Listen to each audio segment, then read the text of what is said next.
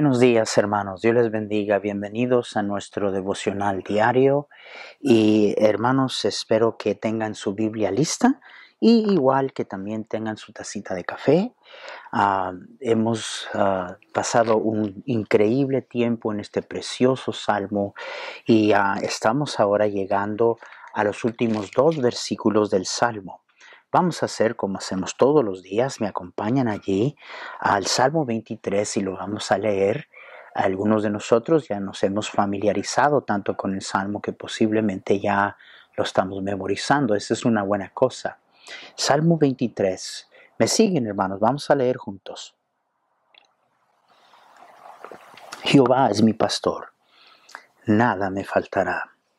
En lugares de delicados pastos me hará descansar junto a aguas de reposo me pastoreará, confortará mi alma, me guiará por sendas de justicia por amor de su nombre.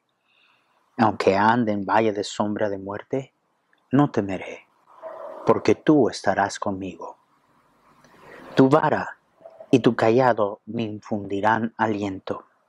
Aderezas mesa delante de mí en presencia de mis angustiadores. Unges mi cabeza con aceite, mi copa está rebosando. Ciertamente el bien y la misericordia me seguirán todos los días de mi vida, y en la casa de Jehová moraré por largos días. Llegamos ahora a los últimos dos versículos de este salmo. En los dos últimos versículos del salmo, David comparte con nosotros ahora el estado en que él se encontraba, o sea, el resultado y la bendición de vida que él tenía porque Jehová era su pastor. Porque por voluntad él había escogido que el Señor fuera su pastor. Por el hecho de que nada de lo que de una manera muy específica de todo lo que él en particular necesitaba, le faltaba. Por el hecho de que el Señor le, guiaba a lugares donde él no pudiera haber llegado por sí mismo. Aguas de reposo, pastos verdes. Por el hecho de que eh, bebiendo de las aguas de reposo del Espíritu Santo, él podía calmar sus temores y vivir en confianza y libre de temor. Por el hecho de que al seguirlo a él por el valle de la sombra de muerte, no tenía el que temer, porque el buen pastor iba guiando y porque el buen pastor hacía uso de su vara y el callado para protegerle. O sea, David está llegando a una conclusión de todo y dice, por todas estas razones, déjenme decirles ahora en el versículo 5 y 6 el buen estado y el buen lugar en donde ahora yo me encuentro. Versículo 5, aderezas mesa delante de mí en presencia de mis angustiadores. La palabra este, ah, mesa allí, aderezas, preparas, aderezas, preparas mesa. La palabra mesa es muy importante. La palabra hebrea habla de algo amplio, algo amplio puesto, en este caso, a las anchuras, por decirlo, en una mesa. Nuestra cultura Ah, este, nos ah, detiene un poco de entender lo que David estaba diciendo aquí. Ven, uh, comidas, por decir, eh, cenas o invitaciones a comida y cenas en, en el Medio Oriente son de una significancia grandísima. En sí, en el Medio Oriente, si alguien quiere hacerse conocer, ¿verdad?, de que tiene dinero o hacerse fama por sí mismo, no es como nosotros. Para que alguien hoy ah, comunique de que tiene dinero y que es alguien de importancia, pues compra carros y compra casas y propiedades y, y joyas. En el Medio Oriente, sin embargo, si tú querías que tu fama se desparramara, eso era determinado por las mesas que tú preparadas. O sea, em, la fama se corría palabra por palabra eh, por personas que decían, oye, fíjate que fulano me invitó el otro día a comer. ¡Qué comida! ¡Qué comida! ¡Qué anchura! ¡Qué, qué amplia mesa! Y, es ah, similar a, a, las imágenes que ustedes están viendo en, ah, en, la pantalla ahorita. Hermanos, yo he estado en el Medio Oriente y cuando ellos mm, ponen una mesa, la ponen a lo ancho. Amplia, eso es lo que la palabra quiere decir. Aderezas mesa delante de mí. Y se corría la palabra. En la cultura del Medio Oriente, si tú querías que, otros supieran de que tú tenías dinero y que estabas bien, lo que hacías es que invitabas constantemente un montón de gente a, una comida y, y, había una mesa amplia de tanta comida, normalmente tres a cuatro veces de la cantidad de lo que era necesario para las personas que se habían invitado. Mire lo que David está diciendo. ¿Qué mesa has puesto delante de mí? Porque yo te he seguido, que te has, ah, has sobrepasado. Es, una mesa amplia, es una eh, mesa ancha. Y está hablando de todas las riquezas eh, que se encuentran en, tener al Señor su Dios como su buen pastor. Qué tremenda imagen. Porque ven, parte de la imagen es esta. Parte de la imagen es que alrededor de la mesa y alimentos había comunión. Había comunión. Qué importante es entender eso. Aderezas mesa delante de mí en presencia de mis angustiadores. David dice, ¿quieres que, también la... Mira nomás la mesa que el Señor ha puesto delante de mí. Amplia, ancha. Mira nomás cuántas ricas bendiciones cosas ah, exquisitas que hay. Y yo estoy hablando de estas cosas y muchos de nosotros estamos batallando porque estamos, ay, pastor, hoy últimamente con con esto de la pandemia, pues he estado comiendo, pero mire, bueno, vamos a ser honestos, algunos de nosotros hemos estado comiendo a lo mejor hasta, hasta, hasta de más. Saben que nosotros ah, como hispanos quizá tenemos un poquito de esta cultura del Medio Oriente. Cuando ponemos comida, ponemos comida. Pero algunos batallan identificar porque dicen, ay pastor, yo esa, esa mesa ancha y amplia que usted dice, no hombre, pues apenas, ah, apenas frijolitos y una tortilla seca por ahí. Hermano, déjeme decirle algo. Quiero que usted y yo recordemos que las aplicaciones de este salmo todas son aplicaciones espirituales. Hay conexión espiritual a todo lo que David está diciendo. Y la verdad es que a lo mejor usted no lo ve, pero Dios sí ha compartido con usted de su mesa rica y amplia. Mire cómo dice Efesios 1.3. Dice, bendito sea el Dios y Padre de nuestro Señor Jesucristo, que nos bendijo con toda bendición espiritual en lugares celestiales en Cristo Jesús. Mire nomás eso.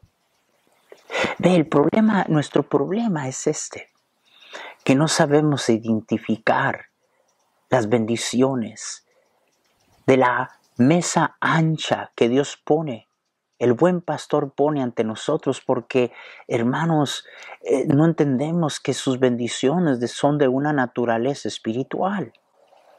Una vez más en Efesios 2, versículo 6 dice, y juntamente con Él nos resucitó y asimismo nos hizo sentar en lugares celestiales con Cristo Jesús, escuche, para mostrar en los siglos venideros las abundantes riquezas, las abundantes riquezas de su gracia en su bondad para eh, eh, nosotros en Cristo Jesús, como, como el hombre mm, de dinero se lucía, se lucía ante la gente y, la gente em, eh, calculaba que era un gran hombre por la mesa, así Dios se ha lucido con nosotros.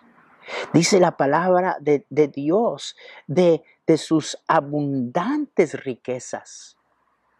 Pablo inclusive oraba que los hermanos de Éfeso comprendieran esto y que se dieran cuenta y que abrieran Dios sus ojos. Mire cómo oró por ellos. Dice, alumbrando los ojos de vuestro entendimiento, 1.18 de Efesios, alumbrando los, los, ojos de vuestro entendimiento, para que sepáis cuál es la esperanza a aquel que os ha llamado y cuáles las riquezas de la gloria de su herencia a los santos.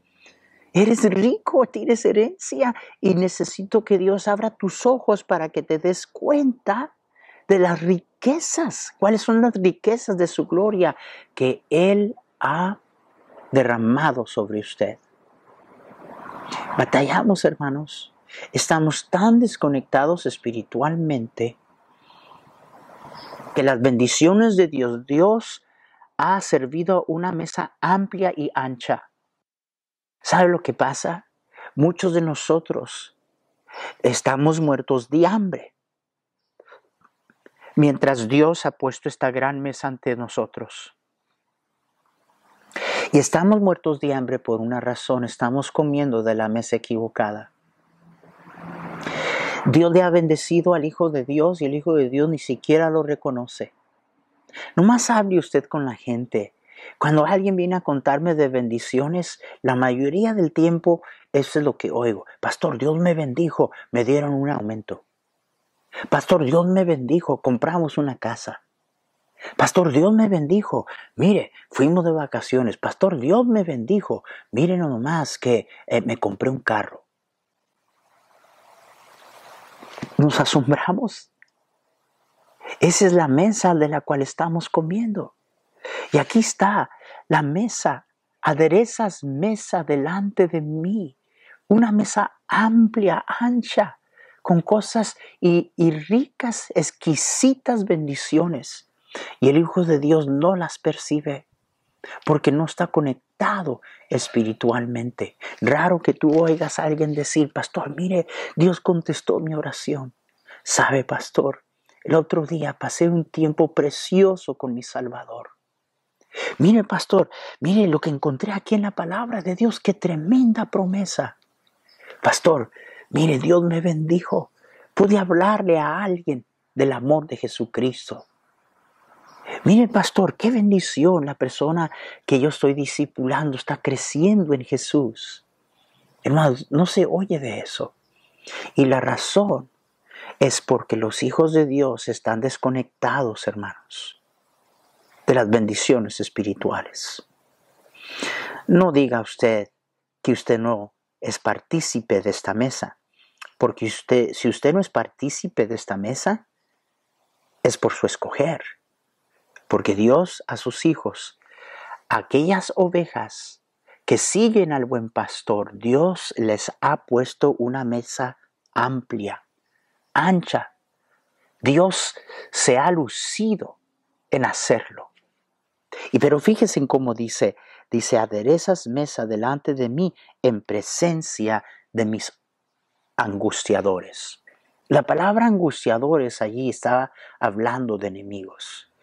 Y mire que David tenía enemigos.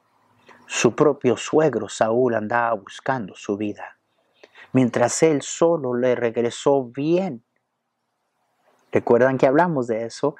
Regresó bien a Saúl, a pesar de que Saúl estaba buscando su vida. Y está aquí diciendo David, que la mesa que Dios puso ante él la hizo en presencia de sus enemigos, de sus angustiadores. La palabra presencia allí habla de algo contrario o algo opuesto. Fíjese lo que David está diciendo. Contrario a lo que mis enemigos buscaban para mí, contrario y a pesar de lo que ellos, del mal que ellos me buscaban, Dios, en la presencia de ellos, opuesto a lo que ellos querían, me ha puesto en un buen lugar y me ha servido una mesa amplia y ancha. Contrario, y a pesar del mal que ellos buscaban para mí, miren la bendición que Dios me ha dado ahora a mí.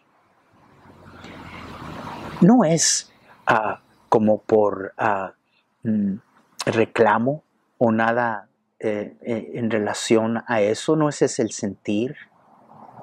David nada más está gozando que eh, por todo el mal que quien sea buscara en contra de él, por tantos enemigos que vinieran contra él, los mismos enemigos se daban cuenta que Dios bendecía y Dios protegía a David. ¿Por qué? Porque Jehová era su pastor. Mire, yo le desafío. Le desafío a que usted tome una hoja y comience a poner en lista todas las bendiciones espirituales que Dios ha traído a su vida. Va a batallar. Ahora fíjese lo que dije y le desafío. No ponga a poner el carro, la casa, el dinero, el trabajo, no, no. Ponga en lista las bendiciones espirituales Dos cosas van a suceder. Usted se va a dar cuenta que tan poquito usted puede reconocer esas bendiciones espirituales. Y sabe, en segundo lugar, usted se va a dar cuenta que con esfuerzo, que en verdad Dios sí ha puesto una mesa amplia y ancha ante usted. Aderezas, aderezas mesa delante de mí para mí, aderezas mesa delante de mí en presencia de mis angustiadores. David diciendo, me encuentro en este buen estado por una razón. Jehová es mi pastor. Mañana vamos a seguir con la segunda parte del versículo. Unges mi cabeza con aceite, mi copa está rebosando. Mire si esto ha sido de ayuda, si estos devocionales le han ayudado a usted, compártalo con alguien. Vamos a tener el número más grande de personas que podamos escuchar. Lo único que busco, hermanos, es ser una ayuda y ser una bendición. Iniciamos todo esto para mi gente, para nuestra iglesia. Y mucha gente ahora está sintonizando, está bien. Quiero nomás decirle, como medio de saludo a, a mis hermanos, los amo, los extraño muchísimo. Estoy orando por ustedes. Su pastor les ama. Oren por nosotros, cuídense mucho y nos vemos el día de mañana, hermanos. Dios les bendiga.